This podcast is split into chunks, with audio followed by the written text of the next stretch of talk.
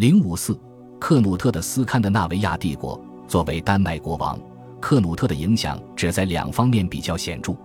第一，他试图按照英格兰模式引入硬币体制，于是开始依照他自己和前人在英格兰的硬币模板造币。人们怀疑硬币类型是否同英格兰一样定期改变，但克努特本意是希望如此。另一方面是教会政策。克努特最初对汉堡·布莱梅持有与其父亲和祖父相同的态度。他从英格兰而非德意志带来神职人员，鼓励丹麦神职人员去英格兰接受教育。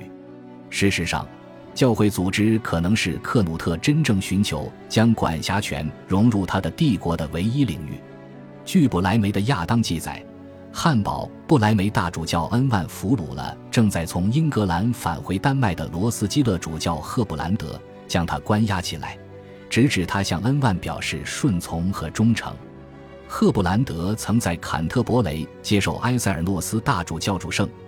克努特有可能正在谋划提升罗斯基勒为直接受坎特伯雷大都会区管辖的大主教区，这解释了恩万的过激行动。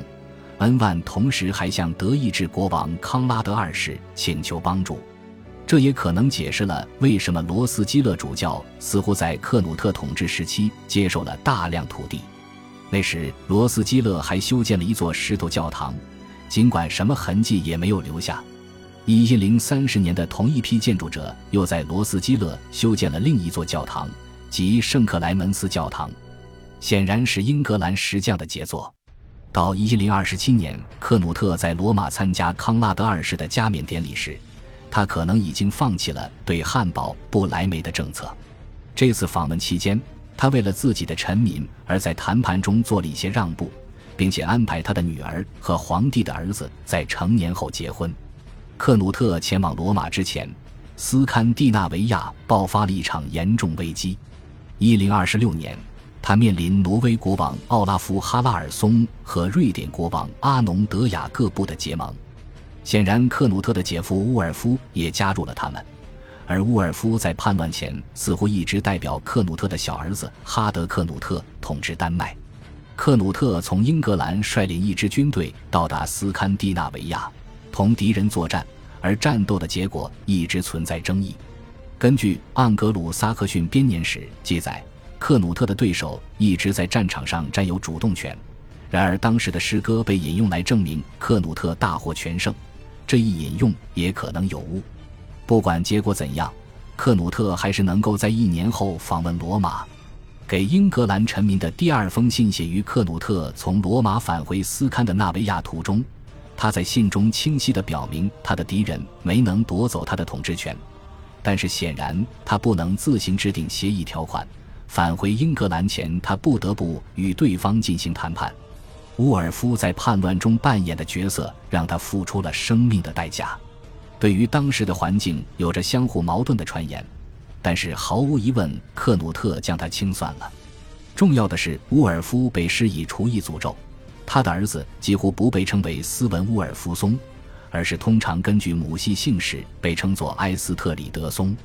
经历这些事件之后，克努特与挪威反目，挪威的奥拉夫·哈拉尔松通过武力以及与当地强大的酋长结盟，极大地扩大了政权。但是克努特把奥拉夫视作篡位者，在一千零二十八年之前，奥拉夫就自称挪威国王。这一年，克努特终于将奥拉夫驱逐出去。他不是通过激烈战斗做到这一点，而是通过说服或贿赂挪威酋长贝奇奥拉夫，因为奥拉夫是一个暴君。由于失去了支持，奥拉夫向丹麦的另一个宿敌诺夫哥罗德大公寻求庇护。克努特指定埃里克哈康森的儿子哈康埃里克森作为他在挪威的代理人。埃里克在巴子胡斯文统治时期担任拉德丘伯爵，后来克努特统治时期担任诺森布里亚伯爵，这样就恢复了由本地酋长代替丹麦领主在挪威执行权力的传统做法。不幸的是，他在从英格兰迎接新娘返回挪威的途中死去，这又使奥拉夫·哈拉尔松在俄罗斯和瑞典的支持下返回挪威。但是1030年6月30日，他在斯迪克勒斯塔德战役中被挪威反对者杀死。克努特这时犯了一个关键性的错误，他没有选择另一个本地代理人，而是派北安普顿的埃尔夫吉福为他生的儿子斯文和埃尔夫吉福本人去统治挪威。他们的统治可能没有奥拉夫那样严苛，但是外国人的统治很快就不被欢迎。不久，奥拉夫被尊为圣徒。他的儿子马格努斯从俄罗斯返回时，挪威人集合在他的周围，可能在一七零三十五年克努特死之前就这样做了，赶走了斯文和他的母亲。斯文不久之后死去。克努特不仅宣称自己为挪威国王，而且还是一部分瑞典人的国王。他通过各种方式来佐证以他为王的瑞典人的身份。西格蒂纳硬币是以他的名义铸造的。这经常被认为是斯维尔人接受克努特作为国王的证据。这些硬币实际上都是从复制了同一枚克努特硬币的同一种模具中铸造的。其他西格蒂纳硬币是以英格兰国王埃塞尔雷德的名义铸造的，因此这些硬币不能作为克努特统治斯维尔人的证据。然而，一些纪念约塔兰乡绅和年轻战士的如尼铭文。的确表明了为巴子胡斯文或许也为克努特服务的瑞典人身份。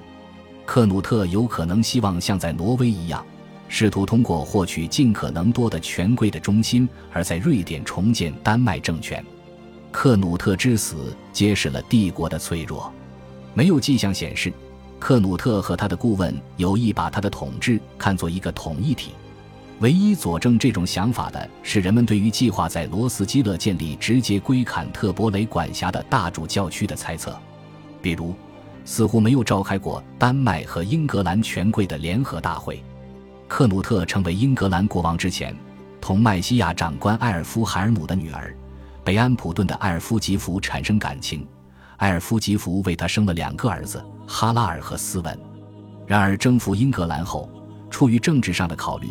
克努特又娶了埃塞尔雷德的遗孀诺曼底的埃玛为妻子，他们签订协议，只有他俩共同的儿子才能继承王位，这样就将埃玛与埃塞尔雷德的儿子和埃尔夫吉福与克努特所生的儿子都排除在王位继承之外。根据这个协定，克努特与埃玛的儿子哈德克努特应该继承英格兰王位，但是克努特死时，哈德克努特正在丹麦。受到挪威德马格努斯的极大威胁，至少四年无法继承英格兰的政权。由于他的缺席，外号“飞毛腿”的同父异母兄弟哈拉尔在强大的英格兰同族人支持下被拥立为英格兰国王，尽管他本人有些不太情愿。埃玛则到佛兰德斯寻求庇护，只有在一千零四十年哈拉尔死后，哈德克努特才得以前往英格兰索取王权。哈德克努特在英格兰的统治是短暂的，他死于一千零四十二年。英格兰人又回到他们的旧王朝，推举埃塞尔雷德和埃玛的儿子爱德华为国王。克努特的侄子斯文埃斯特里德松声称自己拥有丹麦王位，但是丹麦人承认挪威的马格努斯为国王。一零四十七年马格努斯死后，斯文埃斯特里德松才被承认为全丹麦的国王。但是许多年内，他不得不同哈拉尔哈德拉达斗争，后者是马格努斯的叔叔，也是马格努斯在挪威的继任者。丹麦的帝国野心暂时搁置，但是并没有被遗忘。诺曼底的威廉征服英格兰后，将英格兰和丹麦统一在一个王国之下的梦想又复苏了。恭喜你又听完三集，欢迎点赞留言。关注主播，主页有更多精彩内容。